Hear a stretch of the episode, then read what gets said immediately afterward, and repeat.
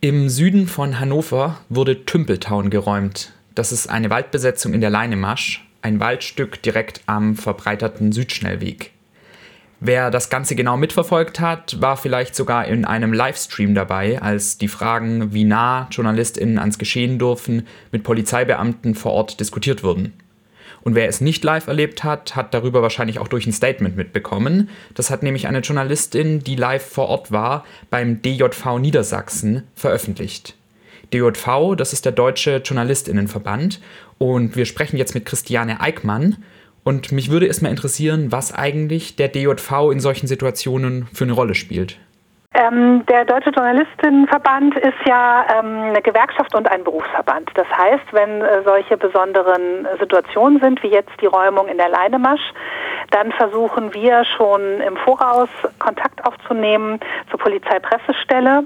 Anderen Kontakt haben zumindest wir hier als DJV Niedersachsen im Moment leider nicht als die Pressestelle der Polizei, um nach den Bedingungen zu fragen, unter denen die Kollegen Kolleginnen da berichten können und sind natürlich auch schon äh, vor dem Termin offen für Anfragen äh, unserer Mitglieder.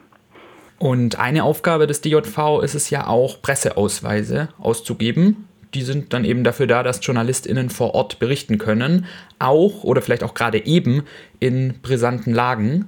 Und in der Leinemarsch war das nicht immer ganz so einfach. Ähm, zum Beispiel ging es ja schon darum, dass es frühe Akkreditierungen trotzdem gab. Also man musste sich schon früher anmelden, anscheinend zumindest, ähm, im Dezember. Und auch sonst ähm, gab es einige Komplikationen. Magst du da vielleicht nochmal erzählen, wie gut die Kommunikation mit der Polizei vorab geklappt hat?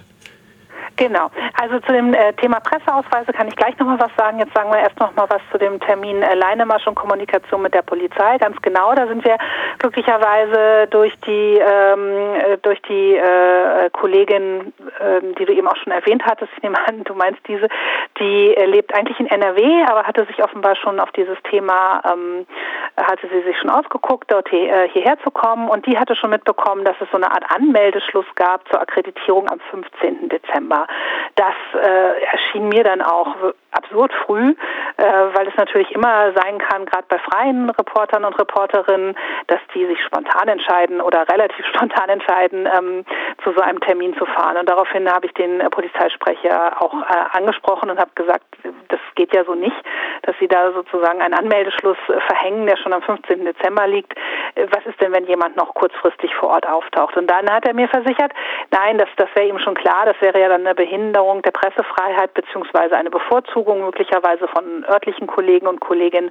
Und sie hätten sozusagen ähm, Blanko-Akkreditierung vor Ort, so dass jemand auch noch am Tag selber äh, mit ins Presseteam einscheren kann. Und also als ich ihn gefragt habe, warum diese Akkreditierung denn überhaupt erfolgt, weil das ist natürlich eigentlich sehr, sehr ungewöhnlich. Gerade hier in Hannover kenne ich eigentlich kaum Termine, wo das schon mal war, ähm, dass man sich anmelden muss, wenn man über irgendwas, was im öffentlichen Raum stattfindet, berichtet, ist äh, eigentlich nicht, ähm, nicht üblich und auch nicht sinnvoll. Das begründete er schon damals mit ähm, Sicherheitsbedenken, also sowohl für die Kollegen Kolleginnen als eben auch für die Polizeibeamten, weil wenn so ein großer Baum gerodet wird, ist das natürlich nicht ohne. Das sehe ich tatsächlich auch ein für den Bereich der Rodung. Für die Räumung sagte er dann aber schon in diesem Gespräch, naja, das wäre schon so ein bisschen anders, weil wenn geräumt würde, so diese besetzten Baumhäuser, die es da vielfach gab und dieses Camp, dieses sogenannte Tümpeltown, in dem Zeitraum könnte wenig gerodet werden.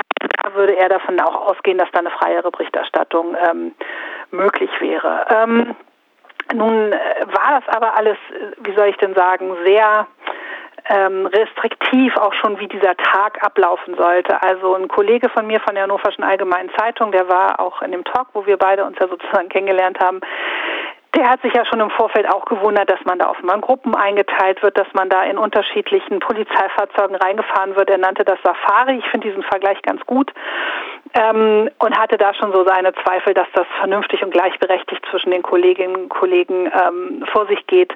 Und darum hatten die Kollegen der Hannoverschen Allgemeinen Zeitung was ungewöhnlich ist für diese Zeitung, es ist eine sehr klassische Lokalzeitung, also nicht die Taz oder so. Die hatten schon im Vorfeld in eigener Sache in ihrer eigenen Zeitung vermeldet auf ihrer eigenen Homepage, dass sie das Gefühl haben, die Pressefreiheit, oder nicht, dass sie das Gefühl haben, dass in ihrer Wahrnehmung die Pressefreiheit dort eingeschränkt wird, weil sie eben sozusagen unter einem Plan der Polizei da sich nur bewegen und hingefahren werden dürfen und das als eine Einschränkung der Berichterstattung empfinden. Und insofern verlief so der erste Tag dieser Räume und Rodungen wirklich nicht gut im Sinne der Pressefreiheit, weil Kollegen, Kolleginnen standen hinter einem Zaun mit einem sehr großen Sicherheitsabstand. Ähm, das weiß ich jetzt nicht von Mitgliedern, das habe ich auch nur auf, auf Instagram gesehen, dass es auch Kollegen, Kolleginnen gab, die erst mit totaler Verspätung dahin gekommen sind, einfach weil diese spontane Akkreditierung offenbar ewig lang dauerte. Also dieser erste Tag, das war ein Montag, war wirklich ähm, äh, da kann man nicht davon reden, dass da eine freie Berichterstattung möglich war. Ja. Und was die Presseausweise angeht, ja, das stimmt. Also der JV ist wie, wie ein paar andere Verbände auch ähm, dafür zuständig, Presseausweise auszugeben an Mitglieder oder Menschen, die bei uns einen beantragen. Und dann prüfen wir natürlich, sind das überhaupt Journalisten, Journalistinnen. Ich muss aber dazu betonen, man ähm, darf auch berichten ohne Presseausweis. Also wenn man ähm, journalistisch arbeitet und aus welchen Gründen auch immer keinen Presseausweis hat, muss Polizei im Zweifel einem trotzdem Zugang zur Berichterstattung gewähren. Polizeibeamte und Beamtinnen, die gut geschult sind, wissen auch, wie der aussieht. Und du hast es jetzt gerade ähm, schon angesprochen, ähm, wie gut sind KollegInnen geschult oder wie gut wissen Polizeibeamte Bescheid. Äh, wenn man sich dann so anschaut, was JournalistInnen erzählen, dann waren die Tage danach bei der Räumung ja irgendwie auch ein großes Auf und Ab oder vielleicht eher ein Hin und Her. Dann durfte man mal wieder rein, dann wieder nicht. Dann gab es irgendwie bestimmte Polizeibeamte, die eine Absprache getroffen haben und andere haben im Nachhinein dann wieder eine andere Auskunft gegeben. Und teilweise war dann auch genau dieser Punkt mit, was ist eigentlich jetzt eine Zugangsberechtigung in eine Räumung, auch nicht so klar für alle Beamte. War die Polizei da einfach nicht genug genug vorbereitet oder wie kann sowas passieren? Ja, also ich habe, das fand ich darum sehr interessant jetzt in dieser Runde, die wir nochmal hatten, wo ja auch unterschiedliche Kollegen Kolleginnen nochmal was berichtet haben. Ich habe hier auch sehr unterschiedliche Rückmeldungen bekommen. Und mal kurz die Chronologie noch. Genau am Dienstag hatte eben dann dieser ähm, mir leider immer noch unbekannte Rundfunkkollege sein Eilverfahren gewonnen hier vor dem Verwaltungsgericht Hannover, die eben gesagt haben, die Beschränkung für die äh, Berichterstattung wäre überwiegend rechtswidrig und äh, die Medien müssten eben ihrer Kontrollfunktion gegenüber ähm, staatlichen Organen nachkommen können. Also hat das Verwaltungsgericht sehr klar ähm, geschrieben und ähm, dass eben dann äh, diese Rechtfertigung mit äh, Angriff auf Leib und Leben oder Gefahr für Leib und Leben das nicht rechtfertigen würde, dort sozusagen Kollegen, Kolleginnen ähm, äh, umfänglich auszusperren, so muss man es ja nennen.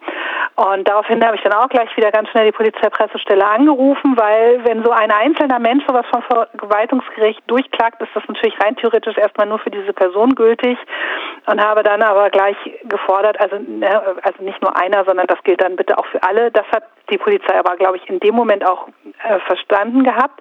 Und dann kommt eben das, was du beschreibst. Dann klang erstmal so, es ist alles gut, jetzt dürfen erstmal alle rein.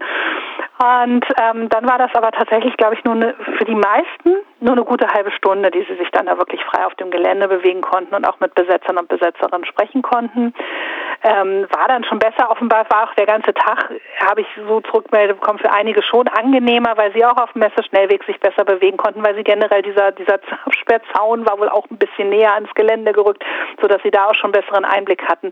Also die eigentliche Begehung des Geländes war dann offenbar doch wieder nur diese gute halbe Stunde. Einige haben das offenbar ein bisschen länger ausgereizt und konnten das auch ausreizen und dann passiert eben genau das, was du beschreibst, dass dann offenbar wieder, das kennt man ja auch manchmal von Demonstrationen, einzelne Beamte sich anders verhalten haben als andere, wahrscheinlich auch wieder je nach Einheit, je nach Bundesland, das weiß ich jetzt nicht, weil ich nicht vor Ort war. Und das wäre zum Beispiel auch was, was ich wirklich mit der, was wir als Verband mit der Polizeipressestelle auch nach ähm, äh, besprechen möchten. Ne? Also weil wir kriegen hier auch noch einen Westschnellwegausbau, wir kriegen hier weitere, glaube ich, Großlagen, weil die Gesellschaft ist gerade eine unruhige mit wo wo man nicht weiß, was noch alles auf uns zukommt.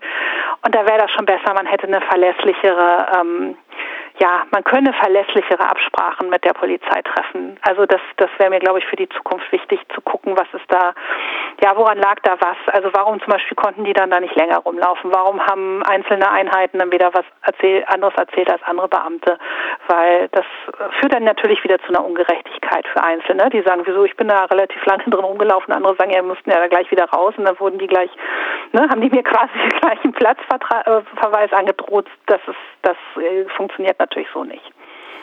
Da könnte man sagen, dass sich für JournalistInnen dann manchmal auch schwer Rollen vermischen von, ähm, wie weit darf ich da jetzt rein? Bin ich jetzt hier gerade im Namen der Pressefreiheit unterwegs? Wird aber vielleicht wahrgenommen, ich bin im Namen von Tümpeltown unterwegs und versuche hier eine Waldbesetzung zu verteidigen. Das ist ja das, was dann viel diskutiert wird. Jetzt könnte man die Frage ja auch mal andersrum stellen. Es wird immer argumentiert mit der Sicherheit, also dass die Polizei die Sicherheit von JournalistInnen sicherstellen muss in so einer Räumungssituation. Gleichzeitig hat die Polizei aber auch den Auftrag, diese Räumung durchzuführen. Und dann hat die Presse noch den Auftrag zu beobachten, ob die Polizei diese Räumung äh, korrekt durchführt. Da könnte man ja sich irgendwie auch die Frage stellen, dieses Organ Polizei hat in diesem Moment so viele Rollen, die sich ja teilweise auch gegenüberstellen. Ist eigentlich die Polizei da das richtige Organ, um zu beurteilen, ob gerade die Sicherheit von JournalistInnen in Gefahr ist? Genau, und ich, also das ist, glaube ich, wirklich eine, die Gemengelage hast du gut beschrieben, die ist so einfach nicht. Und was ja noch hinzukommt, also die Sicherheit von Journalisten, Journalistinnen, da war jetzt vielfach die Meinung von Kollegen, Kolleginnen und auch von Chefredaktionen, mit denen ich gesprochen habe. Nun ja, also das können unsere Kollegen wohl, wohl selber einschätzen, ne? ob sie sich da gerade in Gefahr begeben, zumal die auch so ein ähm, Formular ausfüllen müssten, ne? dass sie nicht sozusagen das Land Niedersachsen in Regress nehmen, wenn dann doch was passiert.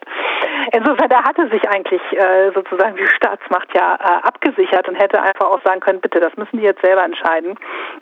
Und man kann, denke ich, vielleicht sogar auch noch so was vorschreiben, das hatten die ja auch gemacht, wie Helm und Weste, gehe ich auch noch mit. Ähm, ähm, was, was sie aber noch in die Argumentation mit reingenommen haben, ist natürlich auch, dass sie, also die Kollegen, Kolleginnen, aber auch die Besetzer und natürlich ihre eigenen Leute. Also das waren immer so die drei Gruppen, wo sie gesagt haben, die müssen irgendwie geschützt sein und darum muss dieser Einsatz vernünftig ablaufen können. Wie gesagt, ich gehe da sogar bis zu einem gewissen Teil mit, weil wenn man da vielleicht irgendwie gerade ähm, das war ja sozusagen deren Auftrag, die Besetzer und Besetzerinnen da rauszuholen. Und dann wollen die gucken, dass sie das machen. Und wenn mir dann ein Journalist vor den Füßen rumläuft, könnte ich mir vorstellen, wenn ich mich jetzt mal versuche, in eine Polizeibeamtin reinzuversetzen, was mir nicht so leicht fällt, aber ich versuche es mal, könnte das schon sein, dass ich dann auch sage, nee, pass mal auf, so funktioniert das nicht, ich muss mich jetzt auf diese Räumung konzentrieren, da kannst du mir jetzt nicht hier noch direkt vor den Füßen mit deiner Kamera rumlaufen.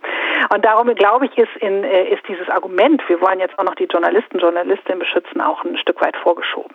Ne, weil wie du, wie du richtig auch ansprichst, haben da viele von den Kollegen gesagt, da waren auch erfahrene Fotografen und Fotografinnen dabei, die schon auf sonst was für Veranstaltungen waren, die sagen, ich kann das schon selber einschätzen und wenn das irgendwie zu heiß wird, dann gehe ich schon auch selber weg. Ne? Also weil ich bin auch schon erwachsen. Insofern dieses, wir wollen die Journalisten beschützen, ist natürlich ein Stück weit vorgeschoben. Ich denke mal, der wirkliche Grund ist, wir möchten möglichst störungsfrei äh, sozusagen unseren Auftrag da ausführen. Ja, und das ist eine Frage, die, du meintest ja gerade schon, es gibt doch den Westschnellweg in Hannover und es gibt einfach noch viel, viel mehr Situationen. Wenn man jetzt mal zurückguckt, zum Beispiel nach Lützerath oder zum Beispiel in den Hambacher Forst, dann sind es ja immer wieder ähnliche Themen, die da eigentlich mhm. diskutiert werden. Und das ist ja auch ein, also einfach ein räumlich ähnliches Setting immer wieder. Es wird irgendwas eingezäunt, dann ist die Frage, dürfen die JournalistInnen da rein oder nicht? Dann ist die Absprache nicht klar. Also in gewisser Weise, das ist jetzt dann nicht der DJV Niedersachsen, weil es andere Bundesländer waren, aber in gewisser mhm. Weise ist es ja auch was, was sich irgendwie wiederholt. Was würdest du denn da sagen von beiden Seiten? Wie müssen wir als JournalistInnen, aber auch wie muss die Polizei da auf eine andere Art vorbereitet sein oder braucht es da irgendeine andere Institution, die noch vermittelt, damit in der nächsten Situation, die potenziell wiederkommt, nicht einfach wieder das Gleiche passiert und am Ende kritisiert wird und dann kommt man in die nächste Schleife? Also eine andere Institution ähm, fällt mir jetzt gerade tatsächlich nicht ein. Also ich bin da auch, ich habe da auch nicht der Weisheit letzter Schluss. Ne? Also das, ich glaube tatsächlich, äh, mir fällt nicht viel mehr ein, als wirklich äh, immer wieder im Gespräch zu bleiben. Und ich fürchte auch, ähm, das wird auch nicht leider der letzte Termin sein, wo es nicht nicht gut oder sagen wir mal nicht perfekt läuft. Ähm, ich, ich fürchte, dass das wird so bleiben und man kann immer nur versuchen, dass es besser läuft. Also eine andere Chance sehe seh ich jetzt zumindest nicht. Also ich weiß, es gibt dann Kollegen, Kolleginnen in, in anderen Bundesländern, die haben das äh, aus welchen Zufällen, Gründen oder Bekanntschaften oder oder oder ähm, Beharrlichkeit, ich weiß es nicht genau, geschafft, da so ein bisschen näher ranzurutschen. Also ich sag mal so an polizeiinterne Stellen, dass die sozusagen nicht nur mit der Pressestelle, sondern auch mit Einsatzleitung gesprochen haben. Also wir würden das hier auch, obwohl da ein Kollege ein bisschen pessimistisch war und sagte, er hätte hier auch mit der Polizeipräsidentin schon gesprochen, wohl in einer anderen Sache. Ich würde das trotzdem auch versuchen wollen, eben nicht nur mit der Pressestelle, sondern eben auch sozusagen mit, ähm, mit der Chefin vom Janssen zu sprechen. Ähm, ich, glaube aber, das ist keine Garantie, dass es, ähm, dass es das nächste Mal besser läuft. Also ich hoffe das sehr. Also wenn man das nochmal klar macht, wie die Erfahrungen sind. Ich habe auch danach jetzt noch mit einem Kollegen gesprochen, das ist so ein ganz klassischer äh, Polizeireporter, äh, schon so ein, ne, so ein älterer Kollege, ich sag mal so Mitte 50 würde ich den schätzen. Und der war auch unfassbar entnervt. Der hat jetzt, also der ist nun wirklich frei von jedem Verdacht, irgendwie klimaaktivistisch unterwegs zu sein und sagt, er fand es einfach auf eine Art auch einfach unprofessionell. Also jetzt gar nicht so her politisch, sondern er sagte, das war für ihn wirklich, dass er die ganze Zeit da stand und gedacht hat, was macht ihr denn hier? Was soll das denn? Also wir sind doch hier alles Erwachsene. Ihr könnt uns doch hier anders behandeln. Ihr könnt uns doch da bitte mal näher ranlassen. Was soll das denn? Und das ist mir ganz wichtig. Also ich sammle im Moment noch ganz viel von diesen Stimmen von ganz unterschiedlichen Leuten, um eben möglichst viele Quellen zu haben und der Polizei auch zu sagen, pass mal auf dieses und jenes. Aber wie gesagt, ich kann da keine Garantie für geben, dass wir uns nicht nächstes Mal wieder über irgendwas ärgern. Das heißt, wir müssen auf jeden Fall dranbleiben und ein Akteur, Fall. der dranbleibt, ist der DJV mit Christiane Eickmann, mit der wir hier gerade gesprochen haben. Danke dir für den Einblick, den du uns geben konntest und auch danke für die weitere Arbeit, die noch ansteht. Ja, ich danke für das Gespräch.